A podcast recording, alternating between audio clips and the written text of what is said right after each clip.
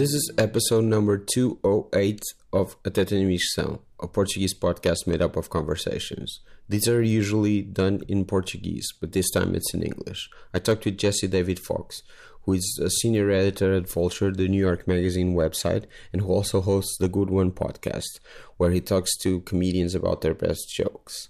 We talked at the New York Magazine offices. Thanks.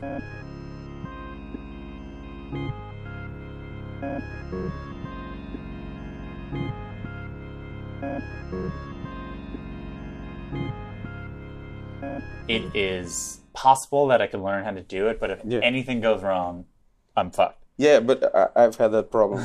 So- I, I'm already recording like Cool. Maron style. Or Oh, oh, cool. That's what I assumed. But uh, yeah, I remember when I did Kevin Hart because there's Yeah. like a set. It's on Yeah, the yeah, set of Jumanji that they're like, we don't want to have too many people because it's a close set. I was like, yeah, but you also don't want it that I spend two hours with Kevin Hart and then it's u- not usable. Yeah, Um, and they're like, fine. And then that worked out great. We got someone in Atlanta who did a really good job. Yeah.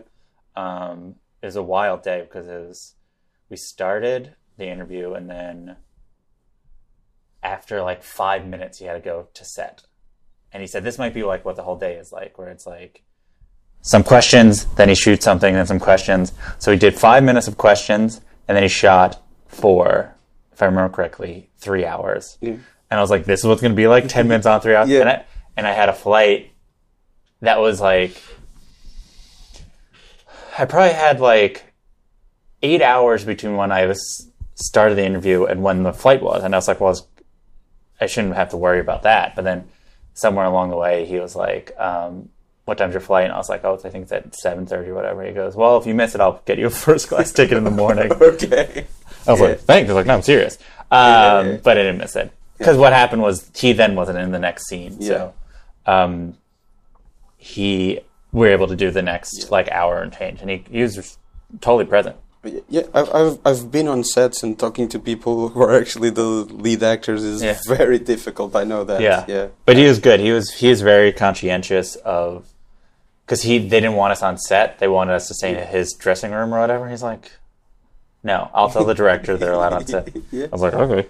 yeah. What could you uh, possibly spoil about the movie? It's, weird. Tons. I had to sign an NDA. Yeah. I had to frame the photo of me and Kevin so you didn't see his pants Okay. because he's wearing pants from the um, next movie of the next Jumanji, and I can't say what the pants were like, but Okay. the pants would suggest um, something about where the movie. Okay. plot of the yeah. movie. Okay. Okay. And that alone was enough. Like that alone. And then also I saw a scene, so I can tell like a lot about the movie from the scene, even though it truly was so small. Um, you know, you just don't want this stuff out there. You wouldn't Yeah. think so with Jumanji, but Jumanji was like a huge hit. Yeah. huge. It's huge. It's crazy. It's like the one. It is still crazy to me how much money that movie made. Internationally, it's like almost a billion dollars. So I get that like these people are protective Yeah. of their stuff. Yeah, but like more people on set, just sign more NDAs. It's, Yeah. it's weird. Yeah. Yeah, I mean, the tons. I mean, I, as and I, yeah, I mean, I, I, the main thing that the NDA was used for was that The pants. the, the pants thing, because and it was hard because me and Kevin Hart are very different in heights. Yeah. So I cropping out his legs made him seem even shorter. I was like, apparently, it's Yeah. your rules. I think he might be used to it. I mm-hmm. don't know. Yeah, he's used to being short. He takes pictures next to the Rock all the time. The Rock Yeah. is taller than I am. Yeah, I, I remember when he, he started blowing up, and I didn't um, associate him with the. He was on Undeclared Oh yeah, yeah. before he was famous, and I went back and saw, and I couldn't, I couldn't connect those two people. They seemed so different. Yeah, I don't know how much. Like, there was essentially like he had a first push Yeah, where everyone was like, "This guy's the next thing," and it was really early. He's super young. He got tons of deals real quick. He got undeclared, but he also got like his own sitcom, and um, and then all that went away, and then he was just sort of like nobody. yeah, Um, and that's when he started really, really doing stand up. And then least for quote unquote white America, they're like, oh wait, Kevin Hart's this like big comedian, Yeah. and he's like, oh, he's like the biggest comedian, and I think it's it's, I still think it's um, takes it still takes I think w- sort of white America, whatever that means, some time to get used to the fact of how famous he is because he did not come up. His fame did not come through traditional channels in which sort of black performers cross over, where they're like they've been big in sort of more black spaces, and then they um, appear in some movie, and then that movie like busts, like Tiffany Haddish maybe. Yeah. Um, though Tiffany Haddish, I guess, broke through in a, I guess what you consider like a more black movie, but um, black Hollywood movie. But he did it all himself, so then it was sort of like people didn't realize how big he was. It's really, I mean, the sort of divide of the, those cultures are really interesting. And Kevin, Kevin has spent a lot. That's why I really always love Real Husbands of Hollywood because it's, it's like about he keeps on getting more famous, but like he really wrestles with the idea of being like famous and being black famous in that show. Um, yeah, he's but he's he is a dynamo. That's it. So, so you've been following comedy for how long? Live comedy for like ten years. Uh, professionally, Yeah. I would say professionally in so much as people paid me to care Yeah. about comedy. I'd say oh, eight years. Well, yeah, probably like eight and a half years, and then I've been following it closely for probably about 10 years because it was right when podcasts started and all these podcasts are having a 10 year anniversary Yeah. so um, it's almost exactly 10 years. It was um, i was very fortunate the timing of it. But i mean i'd watched it my whole life. You just i didn't know it was a thing to follow but it was not like it wasn't yeah i just i watched it but i did not think of it more than anything. And then um, 10 years ago when i was living in la my friend took me to a show uh, which was called comedy death ray at the time Yeah. which then eventually became comedy bang bang and also I the podcast. And i and through there through comedy death ray the, the live show i learned about the podcast and then i learned about podcasts sort of more generally and then um, but the live show was so amazing i would go all the time and it was right when a lot of the people who are sort of now the defining people of comedy were like really taking taking a step above and partly because of podcasts and partly because of a variety of reasons it was also like when the industry at, at large was heating up to these people and i was just sort of um, well timed to notice this stuff. It's really fortunate because like um, two years later let's say I started following comedy two years later i still would have some insight but um, i don't get to have the sort of full arc. Yeah. and there's people who've been watching comedy for five years probably before that who they saw great comedy and i don't want to besmirch the comedy they saw. But unfortunately like they're they following those five years did not consume so much more stuff that was sort of um, than i did by just sort of getting in five years after them or whatever uh, of sort of following co- closely. Because that is like you know the first show the second show i went to was kyle kinane released his first album and then i think it was right around when hannibal released his first album right around aziz released his first album and i remember when pete holmes released his first album and it was john mulaney's first hour special was soon after that. It was like 2009 or so and i wrote this big piece about the comedy boom. I, the first piece saying the comedy boom was happening. Now there's been at least in the, in the states like a zillion of these Yeah. pieces but i wrote the first one uh, partly because I saw his arc, but like you know, I timed the boom really starting in like 2009, 2010 is when you know something like three people before 2009 ever have sold out Madison Square Garden, and then since since 2009, like 10 people have. It's crazy. now it's just Hart was one of them. Yeah. Kevin Hart was one of the first, and he did it. Now it's too small. He he probably plays arena now because he doesn't feel like putting all the work it takes to play a football stadium. Yeah. But um, so he probably like does three Madison Square Gardens and a Barclays or whatever. But like, yeah, Kevin Hart, Aziz, Kevin Hart, Aziz, Bill Burr, Louis, Jim Gaffigan, Sebastian Maniscalco. Um, Sebastian Maniscalco. Okay. Yeah, yeah, yeah, yeah, yeah. Um, I've only ever read the name. Yeah, he- he's a person you got to see. Yeah. he's really funny, but he's a very specific thing. He all physical stuff. Yeah. Um, who else has done it? Other people. I say there's other people. I just can't think of them right now. Um, I can't remember if Amy played Amy Schumer played the Garden or not. Do you usually go to those? Um, No, I hate shows? it. I went, Amy did play the garden. I now know why. Amy did play the garden. Um, Yeah. No, I don't. I went. To, I went to see just Louis um, because I had. Um, it was suggested to me that these shows are happening. I should get a sense of what they're like. But I, I don't like um, the rhythm of comedy in that large of a venue is kind of weird. I don't like to be surrounded by so many people. It's kind of Yeah. intense. Um, and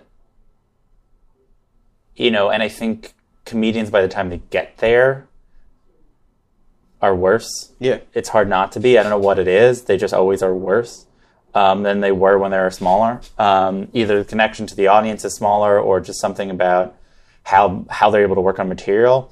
By the time they get to the garden, that is like because I think people who play large theaters, they some you know like Mulaney was playing large theaters, and I think he's still really good. But that next jump is always when I think it's like something happens where either it's ego or time or whatever, do they sort of something goes sideways. So I try not to see it. When I think of that, I always remember uh, what Steve Martin used to say about when he started doing stadiums and he wore the white, Yeah. he wore the white suit so people could see him in the back. Yeah. which is a weird thing to say. And then he quit comedy. Yeah, because uh, people would laugh comedy. at the premises Yeah. of jokes. He wasn't th- at by yeah. He got some. It's. I wish I could see what it was like to experience. I read that book, but like, it's so weird that it. Actually, I guess the person closest to him was like Andrew Dice Clay, but Yeah. sort of like a mirror image. Where Steve Steve Martin was doing a character, and people loved it, and it's unclear who loved it, ironically or not. Yeah, Um, you see that a lot. I mean, like I was talking to Lonely Island uh, yesterday because I was interviewing them for the podcast, and they're touring, and so now they, for the first time, had to confront the fact that some people just like these songs and they don't like it ironically, or they like it ironically, and they real they've had to accept that part of what's interesting is the paradox of. Oh, I I laughed at I I want a boat. I'm on a boat. I'm making fun of these people, but also I when I'm on a boat, I do like saying it, and Yeah. like it's fun to play in that um, arena. Um, so, but Steve Martin couldn't handle it when people were just laughing at the idea of him, and they none of the all of the irony was gone. Where Andrew Dice Clay was doing supposedly a character, Yeah. making fun of a type of person, then people liked it, seemingly people who agreed with this person, and then he just turned into that guy yeah, it's very weird. It's very weird. He just sort of like stopped being this nice guy and became like this like misogynist guy, like Yeah, full yeah. time. It happens. I guess it. Anyone it who does. with the Beastie Boys. yeah. Really? Did it? The, uh, the license to to ill uh, era Beastie Boys. Mm-hmm. Uh, I heard uh, Kate Schellenbach, who who was the the drummer, original drummer Yeah. in, in the Beastie Boys, and then Luscious Jackson. Then she's a producer for Co- James Corden. Now. Yeah. She was on Eliza Skinner's podcast, and she was saying like they were nice guys, then they became assholes. Ironically, then they became a- assholes, Assholes. and then nice guys again. Yeah, yeah, yeah. That's so interesting, and I want to. It is. Um, it's that switch of when things become ironic and not is a, a very complicated thing and dangerous thing that happens in comedy all the time because you. It's hard to um, reject what an audience responds to. Yeah. I think is the hardest thing. Um, I try to get. I wish I asked this more Lonely Island, but like essentially, it's like, um, so if someone likes something, not ironically, even if you do it ironically, it's hard not to be like, well, who's? How can I argue with them? They're paying, you know. And then, um, I think Bill Burr has Bill Burr has to do with it a lot, where it's like somewhere along the way, he was you know, he would acknowledge the things he's saying were wrong at some point, and he would like cheat and let the audience off the hook. And then he sort of started accumulating all these sort of bad fans, and he knows they exist, Yeah. but he like, what are you gonna do? And be like, I don't want you as my fans anymore. I mean, the largest example that was like Eminem, I guess, was like, I don't want people as my fans if they don't get this. But like, I think it's a little bit late in his e- career of being misogynist and homophobic to tell people that. Um, I think people have to. Re- I think Howard Stern is probably now the person most publicly reckoning with his Yeah. bad fans, but that's because he's a great trick. He's sort of like went on Sirius Radio, became grown up, waited 15 or 20 years or whatever, and then did press again. So then he Yeah. can seem like this great redeemed figure. Yeah, and I, I I liked what he said. Like one of the last uh, big interviews he did. I don't remember where it was. Was it here in New York Magazine? I don't know. He did one for the New York Times. The interviews big. He did New York Times. He did Fresh Air. He did Colbert. Those are all ones I saw. The New York Times one that he said that with the freedom of uh, satellite radio, the transgression was gone. Yes. The- Yeah, that's his main thing that he's been saying. But I think Yeah. it's really interesting, and I think I think that's sort of uh, not really true, but uh, it's a nice thing to think about. I think it's important. I think it's a thing that I'm going to think about constantly when people force me to have conversations about political correct- correctness yeah. in comedy, which I try to avoid at all costs. but um, it's these comedians. I think they they think just because people have problems with it, what they're doing, that, that means they're being like valiant or like they're being um, what's the I always the name of the what's the one comedian people always talk about who got arrested for being Lenny Bruce. Lenny Bruce, right? They think if anyone's mad at them, they're Lenny Bruce, Yeah, yeah, or they're Bill Hicks, and they're like, no, you're just like not, you're Yeah. not pushing against something, like Yeah. pushing back against younger people on Twitter is not like speaking truth to power. sure. It's just sort of like at best, you're just like sound like them. That's that. That's like I'm now. That's my favorite point I've made in this conversation. But like at best, you're not speaking truth to power. So what you're doing is not interesting. All you're doing at best is being as interesting as a bunch of people on Twitter complaining, Yeah. which is not interesting. I think they're also everything is annoying. It's an annoying thing, but I think to, I think it's below comedians to waste their time doing that stuff. Yeah. Uh, there's a lot of comedians that complain about you can't say anything now. yeah, yeah. And there's also people who uh, are doing some of the best work they ever did in this climate, and lots of new voices and diverse voices. And You can say anything in in context. Yeah, you just sure. can't say anything anywhere you want. yeah, That's essentially it. Like you can say anything. You know, you can be in your room by yourself and you can say anything, right? You can have whatever thought, and then once you have one other person in the room, based on the, your relationship with that person, you you know, and then the thing is, you can't say whatever you want and expect no response. sure. Um, you have freedom to say something. They have Yeah. freedom to complain. I guess people get mad when they lose jobs, um, but of the types of jobs they lose are jobs that are easy to lose. yeah, Like um, I'm, I say this partly because I'm interviewing Gilbert Gottfried, Gottfried. yeah. Uh, lost that, that that was the name that came into, into yeah. my, my That's why mind. it's like in my head. I'm literally Yeah. interviewing him tomorrow, and he lost this Aflac job, and I just Yeah. keep on thinking about, and it's really sad for. It was really sad for him at the time. But he's doing fine now, but um, he lost that job not because anyone at Aflac gave a shit about his jokes. They lost the job because a bunch of people were complaining to Aflac, and it was not worth their time Yeah. to keep on employing him because Yeah. it's just a voice. Like it sucks, but you have to imagine these people were getting all these phone calls and like, "This is annoying. we don't want to deal with it anymore. It's not worth it for what we're getting out of it." Um, and it sucks, but that's you're an ad spokesman for an insurance company. They're Yeah. not like big surprise. They're not like these bastions of morality. Yeah. They're freaking screwing people out of like cancer drugs all the time. You think they care about Gilbert Gottfried? Yeah. Uh, you, you you were talking about bad fans. Uh, that Yeah. was the Emily Nuss, Nussbaum piece that Yes. she did about uh, Breaking Bad fans. The sort of she had one about Archie Bunker and how people uh, responded sincerely to Archie Bunker, which is like Norman um, uh, Norman Lear never thought of that. uh, Did you uh, listen to the Malcolm Gladwell piece about satire? No. It's a Malcolm Gladwell podcast episode about No, no, satire no, that I hate so much. No. I bring it up all the time as a thing I hate.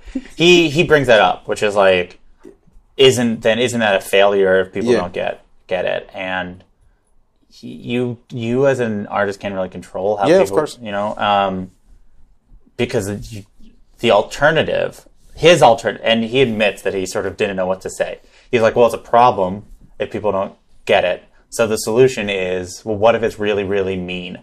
You see that a lot when people complain about SNL satire. They're like, yeah, but this is it lets them off the hook too much, or it's too light, or whatever. And meanness is not does not make better satire. It's universal. There's no such thing as better satire because that people's goal of satire is it does something like that. You say a joke so mean that that Trump's like, "Ooh, I can't be president anymore." that doesn't do it. All Is that your Trump impression? No, no! I wish I did it. I wish I had any. I wish I at that moment was the type of person who does impression. I was just sort of like being a guy who gets overwhelmed by some mean joke. But um, that's just not what it does. Satire points. It shines a light on things. It can point activists in a direction. It can give people the vocabulary to talk about something, but it doesn't do anything. Um, and it can offer catharsis, which is valuable. So, what ultimately, when people are saying satire is not mean enough, they are saying this does not reflect how I feel. I feel angry, where other people are not angry people. Not meaning they're not feel bad. They just sort of they don't. Um, it doesn't materialize in themselves as anger. So satire that is like vicious won't give them catharsis. It will make them feel worse. Now, doesn't I have no opinion about what's better or worse. It sort of is all. I don't like satire almost ever. I think it's like less interesting comedy to me. I think it's very important, but I think like structurally, the comedy of it is like less fun or interesting. It doesn't. Um, it's harder to be surprising, and there's harder to take liberties and be weird or absurd um, because you're talking about the truth. And um, but that's also probably because of sort of my specific interest. But um, yeah, people just, I mean, especially now, people just want comedy to do so much. Um, because somewhere along the way, at least stateside, this idea of how important comedians are has taken hold, and I sort of have never been interested in the idea of how important comedians are, um, because I like comedy as an art form. Yeah. And I think talking to comedians as about comedians as if they're philosophers or as if they are like people in the political arena or is devaluing the art form as a thing that should exist on its own. Like I like art, art like high art, photography, and paintings that are not represent like non-representative paintings. I'm not like this is worse than a political painting. I I I I, I think what you know a minimalist does for the sort of idea of how the world sees things is tremendous in shaping people's brains. So I I I, I value art for their own sake, and comedy as a thing can be treated that way, and people do. They do interesting things with comedy. They are playing with form. They are making people think about how they relate to being in an audience, relate to how what they laugh at, or um, or just what good comedy is or isn't. I think the hardest thing about comedy is it always has to teach audiences what better comedy is because people aren't as exposed to as much of it as they are TV, m- movies, music. Um, and every every art form has to somewhat ex- help explain people what good and bad is, but comedy has to do it a lot because um, there's a lot of people are trained to just go to comedy shows to see comedy instead of going to comedy shows to see a comedian they like, and that is a big difference than other things. And it is my goal in my career as a person who relates to comedy to make better audiences, make people understand that comedians are individuals. And you you not liking comedian does not mean they're bad. It just means that they're not for you, just like you not liking a song. You could acknowledge that a lot of people like that song. But there are some bad comedians. there are some I I don't use the word bad.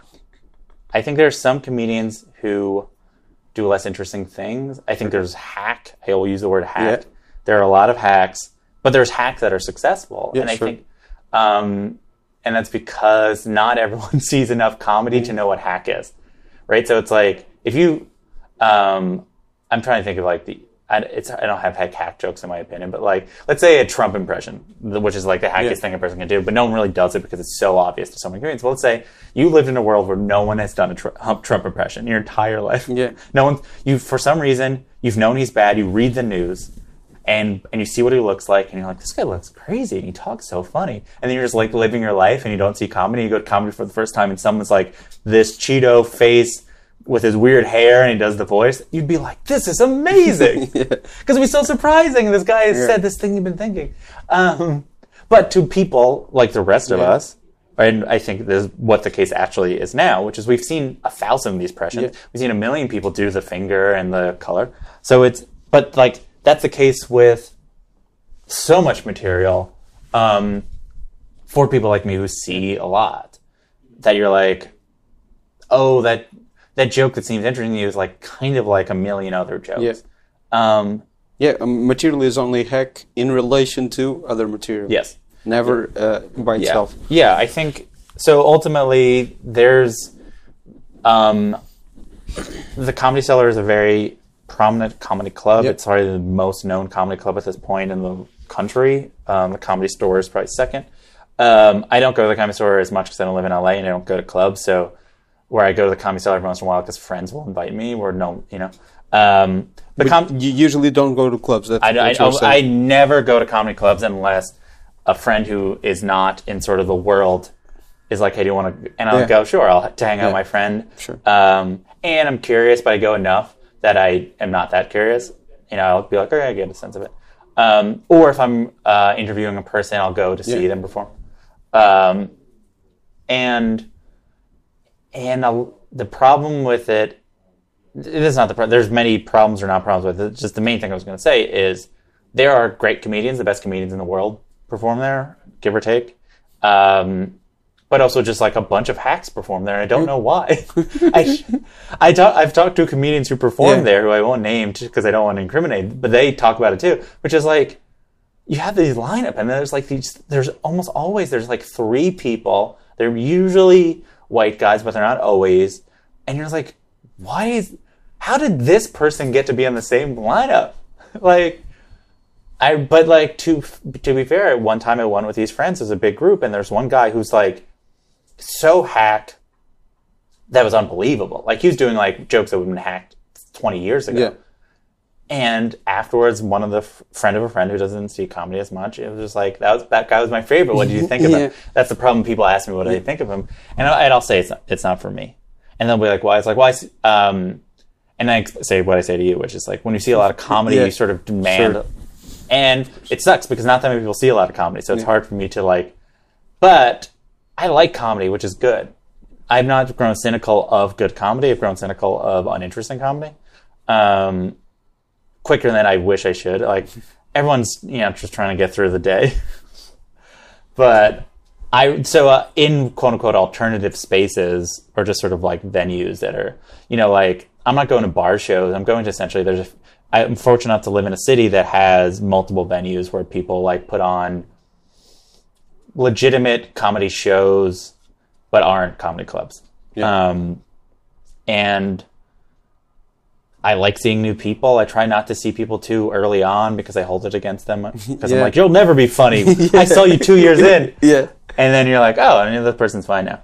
Yeah. Um, so and then you know right now Brooklyn is Brooklyn where which is where I live has had it's the most exciting movement in comedy I've seen since I've been since I've started watching comedy ten years ago, where I was like, oh, something's happening right here. The most exciting thing that I've experienced since then is happening right now in Brooklyn, um, and soon the world. Like these things take steps, What? which is um, my colleague Alex Jung wrote this piece Yeah. because I noticed this thing, but I, I, um, it's not my sort of world. But the the um, sort of gay slash queer comedy in quote unquote mainstream or actually comedy spaces. So th- these are venues that have comedy, not venues that um, generally have other sort of gay specific entertainment or gay bars. Um, though some stuff happens there, but what we're talking about is comedy changing, like actually the comedy spaces. So people that usually perform com- cabarets are playing in comedy spaces, and audiences are becoming more diverse in terms of gen- uh, sexual orientation, which Yeah. was a, a big hurdle. There'd be 10 years ago when I started following comedy, there was these sort of new gay comedians. Um, guy, Tyler Coates, wrote this piece for Black Book Magazine, which was sort of the definitive piece on sort of new gay comedians. But audiences were still straight people. And um, for a variety of reasons, and this comedian Guy Branum has talked about Yeah. it for a reason. And I, I, I, I, when you were talking about that, uh, that was the example that came came into my mind, Guy Branum, because I've heard him say that uh, what got him interested in comedy was Eddie Murphy, The Raw, Delirious, and then he he went back and saw it like ten years after, and it, there was a lot of hatred towards people like him. Yes. and I was thinking that maybe, uh, no, maybe no, for sure, because uh, um, gay people. I was almost saying those people just because English is yeah, my yeah. second language, and I was okay. not trying to say that. yeah, yeah. But but uh, people who have felt marginalized and attacked by uh, comedy itself. Yes, yes, exactly. So that's and he noticed it. We. Alex in this piece quotes Guy, and and that's these this movement that I wrote about in the second comedy boom. I did not recognize this is what it did, but having spaces with audiences that are there to be on the side of comedy. So they're not there to be like entertain me now or I'll be mad at you, but they're there to be part of a community results in comedians being more genuine, being less on the attack, and makes spaces safer for people to be themselves. And slowly over time, you had the sort of the new gay comedians of 10 years ago being accepted in these spaces, and that made those spaces seem doable for over time more and more of the more gay comedians or queer comedians. And then once it seemed doable, there was a tipping point. Um, I think partly helped by uh, Las Culturistas, Matt Rogers, and Bowen Yang, and those that the I don't think so, Honey show, where they had so many gay and queer comedians, and brought all this this audience out, and they're like, this is fun. And then over the last couple years, you're like, this is completely changed. Yeah. This is going to change comedy for the better. Or at minimum, it's going to change comedy. Comedy always changes, and as a result, it's for the better. And it rules, and they're so nice and different and interesting. And um, and that's why I follow comedy because it, it's not all the time. It takes a few years for new things to happen, and it's like just when I might have been bored, and I'm like, "Oh, New York's over," this happens. Yeah. You know, I think it also helped that UCB moved, so as a result, there was like it became less of a default for people, and people Yeah. were like, "Oh, we have to create our own spaces," and what happens when we do that? And um, it's so exciting to see, you know. You, you, you, there's an episode of your podcast with Lo- Las Culturistas, and I was, I was thinking about. Uh, I wore these pants on that night. okay, I was, I was thinking about when Scott Thompson from the Kids in the Hall went on their podcast, and Yeah. he couldn't believe that Troye Sivan, Sivan was a out uh, queer singer who was successful. Yes. which something that And a- didn't a bo- cross his and a mind. bottom. Yeah, and That a was the big part- that was the big part of he it. was like, and he sings about that because when he came up in the 70s and 80s, he was like fighting people to Yes. to get a chance to even be on stage. yeah. It's like aggressively. Yeah, he was to straight up violently Ye- attacked yeah. for being himself and as a, a tribute would have no ga- gay audience. Yeah, like he had a fight to do Yeah. anything and then. And only till right now this last 5 years is he Yeah. is he you know I saw him at Joe's pub and it was like oh there's a he's finally finding his audience Yeah. more and I think it is his time if we can figure out enough people to sort of get what he did. Because those Buddy Cole those Buddy Cole monologues hold up Yeah, yeah, which is crazy because nothing holds up. And you watch a lot of them you're like oh this is um it was so ahead of its time that right now it feels current Yeah, yeah. like yeah. that's how ahead of time it Yeah. was Was wasn't when when the Olympics were in Russia? Didn't Colbert send him as Buddy Cole there? oh did he I didn't I see that think That's so. really- I think cool. it was the Colbert Report still. yeah something like sounds- that, that's yeah. really cool now I want to Yeah. see those clips Yeah, that, that I remember that.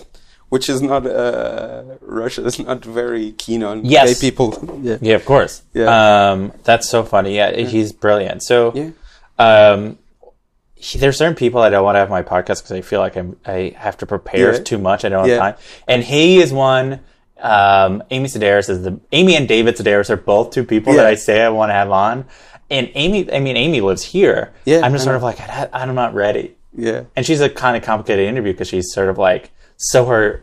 She's a hard person to ask straight questions Yeah, to yeah, because she's yeah, sort of always like She's- she's- doing bits. When she was on Letterman, it was always Yeah, but that- she's a person that is so fascinating. yeah, Um, yeah, they are uh, Those are your dream guests. No, they're no, not dream guests. The guests that you don't want to have. sc- uh, the people I'm most scared of are people that I think have to prepare a lot, or if they write books. Yeah. I always push off the people that to- write books because I'd have to read the book. Yeah. So like John Hodgman, Okay, yeah, I'm always like, I should just have him on, and I love his his writing, and I've actually read it. Yeah. The problem is I'd have to read it again, and I'm so slow at reading. yeah, Like where I could skim a person's memoir yeah, because they're like, oh, cool, this is relates, this doesn't relate. Um, but when the thing that's funny is their books. Like I had Phoebe Robinson on who wrote a book Yeah. and we talked about her writing, but like She has two books now. she has books. Those books are so easy to read. They freaking like fly. yeah, yeah, They don't read like books. yeah. Where it's like, yeah. So those are the ones that I'm. Um, people that are older, I always think about having on. That I, and I'm nervous that I won't have access. Like, like Bob Newhart or whatever. yeah. And I think part of the hard part is they've been interviewed a million times and they're less used to being talking about this stuff. I reach out to Dick Cavett. Maybe I'll have Dick Cavett on. Like they're it's a it's a people I want and what I should do is when a season is like between Yeah. seasons, Those bonus. do those then. Yeah. Like and have them save them because it's not like they're putting out anything new. yeah, sure. But um Yeah, because during the season it's like I'm just like who's easiest? Oh, they have only they only have one late night Yeah. set? That's easy. I can knock Yeah. that out. but Dick Cavett was on uh, Dave Hill's podcast. Yeah, he does shows. He lives in New York. So, I have his email address. Or no, I I have his assistant's email address. He just hasn't responded yet. I will have Dick Cavett on hypothetically. Yeah. But I'm not pushing as much as I would if I knew I had time to do it. I just think, you know, if I was like, oh, the next season's going to be in four months or whatever, which I never, I never know exactly when I'm going to in between. I'd be like, okay, who are the people that I would like a month to prepare Yeah. for? Okay, Dick Cavett, uh, Bob There's, Newhart. there's um, that great uh, Groucho Marx album with him talking to Groucho Marx. You've never heard it? No, it's- It's amazing. Yeah, I feel like, and he's Dick Cavett seems like And he was in he's a great talker. He's like Yeah. he's a he's course, super still with that's, it. That's what he does. He was in the um, like a few years ago when John Hodgman released a new book. He was in the promo video, Mm-hmm. like with um, with Nas and and Ted Leo and Yes. Sorry, I just want to make sure Paul no one is and- yelling at yeah, me. Sure. All right, cool. Uh, great. Okay. Yeah. Sure. Sure. Uh, sure. I can do another like seven to ten minutes. Okay. Okay. Sure. Sure. Sure. Sure. sure. So if yeah, Yeah. whenever your seven to ten minutes more questions are. No, you, you were talking about those those spaces, um, and no, I was asking you about the bad fan, and then I remembered the Dave Chappelle story about the people who were laughing at The laughing you. the wrong way. Yeah, Uh, in the wrong way. you, I I don't know if I'm allowed to say Gary Gulman has a joke about Dave Chappelle now. Yeah, Um, I kind of ruined it, but um, I shouldn't say it. It's his joke. He has a joke about Yeah. Dave Chappelle now that is really funny, and he was also great on your podcast. Uh, yeah, Gary Gary is great. But as I say, the some of the best parts of doing the podcast is I get to talk to I gossip with comedians afterwards, and he has a joke apparently about Dave Chappelle because what has happened to Dave Chappelle is so weird. Yeah, Um, I think he it's become it's just really weird. He he acts like a person who's like twenty years older than he is. Yeah. he's like he acts like he's a grumpy old guy, and he's like forty five. yeah, yeah. He was really young when he came up. Yeah. He was like uh, in, Teenager, in- yeah, a teenager. Yeah, Yeah, he's so young and he's he's so talented. yeah, or gifted, but that is different than doing a good job. yeah, And I think some people are so talented that it prevents them from doing a good job because they don't have to work so hard. And I, it, it feels he is a, he, one of the most talented comedians ever and the most skilled. However, his skill plus his desire, like his certain how much fun he has just doing stuff, makes it so like he just doesn't try as hard as you'd like. And you compare him to a guy like Chris Rock, who is also really talented Yeah. and really skilled, and is incredibly deliberate and makes sure if he's going to do something, he's going to try really hard. Um, you're like, oh, I wish he started. And it's not like, and look, as you get older, it's going to be hard to be relevant, as relevant as you were, no matter what. And especially you get as famous, it's hard to be as relevant. Um, but Chris works. Chris Yeah. works so hard that if he's going to put out a special, it's going to seem like everything really has been thought through, and um, it's you know it's a bummer more than anything else that like regardless of sort of the politics of it, it's just sort of a bummer that you have this person who's so good who um, isn't pushing himself because he doesn't have to, um, and then and who am I? You know, like I feel bad judging him, but Yeah. it's like anything, which is sort of like there are great people who make great stuff who um, who don't make everything they do is great. I mean, like comedy is a medium for some reason where you're you're supposed to assume that everything they do is good, but it's like ultimately, you know, a director makes bad movies or whatever, Yeah, and or they rush out certain things, and I think Netflix has incentivized people to rush out Yeah. um, material. Um, I think Netflix and Broadway are the two things where they incentivize people rushing out. Broadway is because they're like, we have a day this has Yeah, to yeah, yeah. come out. So then you're like, well, I hope we finish it by then. And then you just sometimes things go up and they are not finished. Uh, But I was, I was thinking that about the bad fan. Uh, Don't you think that comedians have a certain responsibility? Like, if you do ironic material and you look at your audience and they're all neo Nazis, Sure, yeah. maybe you should reckon with that or think "M- m- maybe I should be saying this differently. yeah, you think of you think that, Yeah. and I don't know. I've never really interviewed a comedian. I've never pushed a comedian on it, I, and I don't interview tons of comedians who. Yeah. And I, I did interview Bill Burr, and I, I do. I am. I think it was a live episode, so I couldn't do so much, and I think I, I wish I could do it again, but I don't want to because I find the current material he's doing not super compelling. Yeah. Um, and I've heard him talk about it a bit, but like, um, yeah, YouTube, com- the Bill Burr YouTube compilations.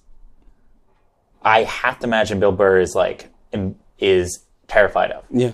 because they're all like Bill Burr destroys feminists, like sh- shit like that, and Bill Burr makes dumb woman look whatever. Like it's all that stuff, Yeah, and yeah, yeah. it's um, if you're a comedian who works as hard as he does, or he wants to be as good as he wants to be, and you see that, you're like, I can't imagine he's like, this is what I hoped, because I think comedians want to be comedians. A lot of comedians, a lot of performers have desired to be loved, and they want to be loved on their own. They want to be loved for what they're trying to do, and they want to be understood.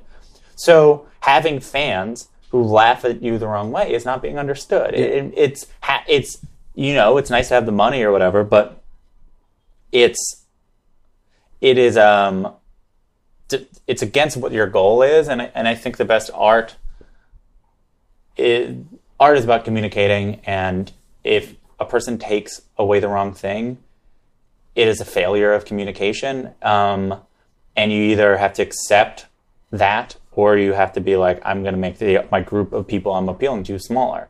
Um, and it's a hard decision to make. Um, and it's possible that you, you there's what lot you know some comedians are like look I can't accept how people respond to material it's none of my business my job is to create the art that speaks to me and I think that's the case with sort of anything Yeah.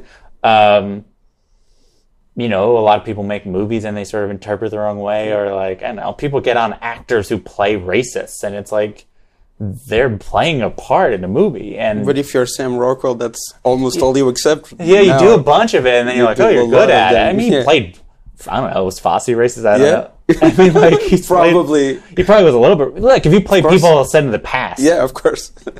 But he also was Sam Rockwell played. uh He was in Hitchhiker's Guide to the Galaxy. yeah, yeah, yeah. He was really good in that. Yeah. And Uh, he dances so. He dances so well. Yeah. He dances so well. Um, but yeah, I think it's it's curious, but I think you know, I think actors actors have less control over the type of work they get than I think we course. think they do. Yeah, sure. Uh, off the top of your head, just to, to finish off, uh, s- some people people should follow. Should people follow. who are listening to this, who should, who have sets on on late night shows or something Sure, yeah. that you can Google and Yeah, I, YouTube. don't know who's like the people that are sort of of a younger generation Yeah. that I go. I will rattle them off.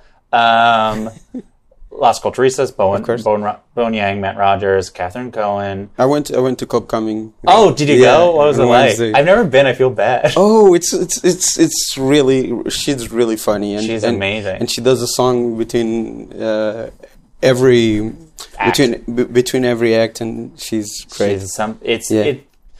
Seeing a person like Catherine is why I do this. Where you see a person, and you're like, because there's something about, you know, Judd Apatow always described what it was like living with Adam Sandler, and he was Mm-hmm. Yeah. like, he would make, Yeah, he, I've- I've he had that. so much Yeah, energy yeah, to yeah, make people laugh yeah. that he's used for millions of Yeah. people that he would use just for me.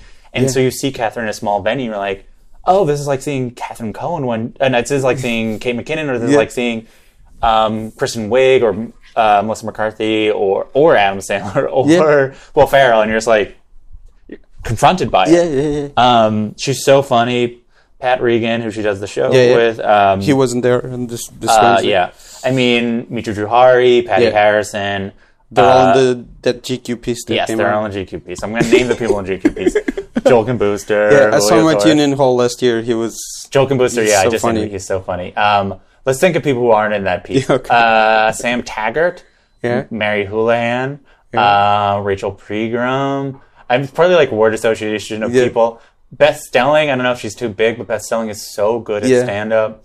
Nate Bargatze used to be the person I would say, but Yeah. Nate Bargatze's gotten really big. People call him the Southern John Mulaney. I don't know how famous Kyle Kinane is. I think Kyle Kinane is probably the best stand up comedian. Yeah. Um, not the best, but he. Sorry, I think he's maybe the best, the greatest living stand-up comedian. I think is Maria Bamford. Yeah, is what I course. say. It's Yeah, like sure. we should define what greatness in stand-up comedy is around Maria Bamford. Yeah, yeah, sure. Of that's course. that's yeah. what I decided and, my. and her show was also great, and it was canceled after two seasons. yeah, she was so ti she got so tired working on it. Um, who else is good? There's this guy Martin Urbano who I really like. Um,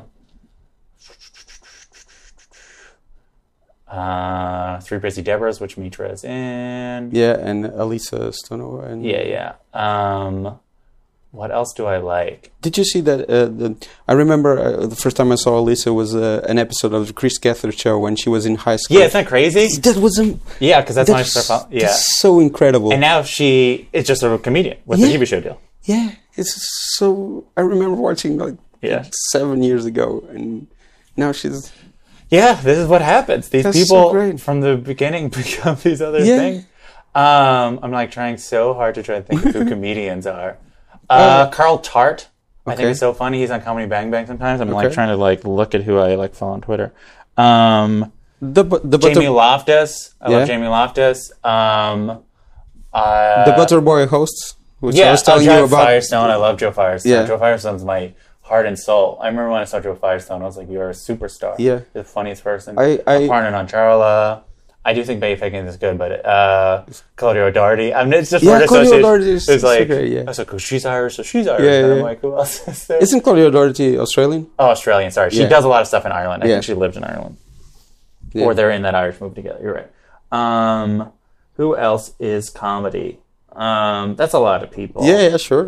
Um, Joe Firestone. I watched the Joe Pera show on binge Joe watched Pera it show. on on on the plane. What a special so thing great. that Joe Pera show is. Yeah, this is so great. I great. loved it so much. It was so pure. That episode where they dance is so pure. Yeah. Um, you know, Tim Robinson has that Netflix show that people. Yes. uh, you don't like it? No, I love it. Okay. But I like Detroiters more. Okay. I was always and but I only saw the first Detroiters episode. But uh, watch all of it. It's a special I think the Team Insane, thing. It's so sweet. I think Yeah. think you should leave is great, but it's a little bit more as sketchy as can be a little Yeah, more of course. And Detroiters is such a pure force in the world. Uh, is is Conner O'Malley involved in Detroiters too? Because he's in Uh, Joe think Pera he- show and he's in. Yeah, I think they're he should friends. He plays Yeah. um, in an episode in season two. He plays Tim's brother. leave. Okay. Um, Conner's so funny. Yeah. Um, His wife is also. She's going places. oh yeah, eighty. Yeah. I kind of knew them first as a sort of like they're friends of my friends, so they're Okay. like, oh, this couple's uh, really funny. Yeah. Um, yeah, those are enough things. Yeah, I mean, sure. see people that I tweet about Yeah. or have on my podcast. I have people I love, so it's like. Yeah. um, yeah, Beth Stelling this year. And I think I'm just like, as I said to her, I was like, I've seen enough comedy and I know how it all works, but you're one of the people I just don't get it. She just sort of is like what she's doing as a stand up is so funny, but it, like for some reason it's like, um, it's it's like on another level or something. I just don't. Her and Nate Bargatze are funny in ways I don't Yeah. know. Um, Hannibal Buress was the other person who was like that, but Yeah. now he's a big famous guy. Um, uh, Emily Heller. Yeah. Emily Uh, Heller, yeah, sure. Her sister's also going places and Yes, and Jorma, and her and Jorma. Yeah. I did a. Rec- it was so funny. I, I did. I interviewed Mike Birbiglia at Yeah. his office, which I then realized it was also Jorma's office, Okay. but is actually uh, was it Natalie Heller? What's her name? Marielle. Marielle Heller. Marielle. Marielle. It's actually Marielle Heller's office because Yeah. she's the sort of most successful one because she's like doing that Mr. Rogers movie. yeah. Um, With Tom Hanks. Yeah. yeah, she's gonna be she's a big star. Um, Can you please forgive me? Was great. Yeah, it's it's so lovely. Yeah, really. Um, what else do I like? That's mainly it. Yeah, it. Um, yeah, that's those are the people I like. I mean, um, You don't follow a lot of overseas things. yeah, I decided a while ago I wasn't going to. Okay. um, when I started covering comedy, I was like, "There's too much to catch up on." Yeah. I'm just gonna say I only write about American comedy, Yeah. and I only write things in terms of contextualizing in the history of American Yeah. comedy because it would be too much to have to learn about the history of British Okay. comedy, and then beyond that, like beyond sort of the fact that like there's other comedy beyond even England. yeah, of course. I was like, if I have to learn about it, English and Australian, and then like non-English speaking comedians who sort of, I was like, it's, it's, it's not right. I think like a, a person with more time would be like, I'm going to like really get, but I was like, if I can say everything I'm doing is in the context of American comedy, then it's easy, right? I can be like, oh, Jerrod Carmichael released the best stand-up special in American comedy of the last 10 Yeah. years. I don't have to learn yeah, of about course. the biggest Yeah. British stand-up special. I just don't have to do it. Yeah, because when you wrote the piece on post comedy, um, I I- then heard Stewart Lee on a podcast, and he was talking about how uh, Nanette was like in the tradition of uh, fringe Sure, monologues. And Yeah, probably. Yeah. And I think I get a sense of it. But at that that post comedy, the post comedy piece Yeah. was about America. Yeah, yeah, sure. Because it was about how America is interacting with it. That I regret that piece because now post comedy is just used by alt right and conservative commentators to say that post comedy is actually because of political comedy Yeah. made by people like Seth Meyers or whatever. And I'm like, you ruined this thing that meant something so specific, but um, that's this is what happened. you can't sure. control how people own a word. Is the first time I ever like coined a phrase in a piece I wrote, and I re- sure. regret it to this day. but I've talked to people since, and they're like, "It's the right term. It's Yeah. correct. It's just sort of like." You know, someone had a com- someone was going to write a piece and call it post comedy. It just coincidentally it was Yeah. me. Okay. Thanks a lot. Thank It you. was this- talking to you. worked. Yeah, sure. Um, good. I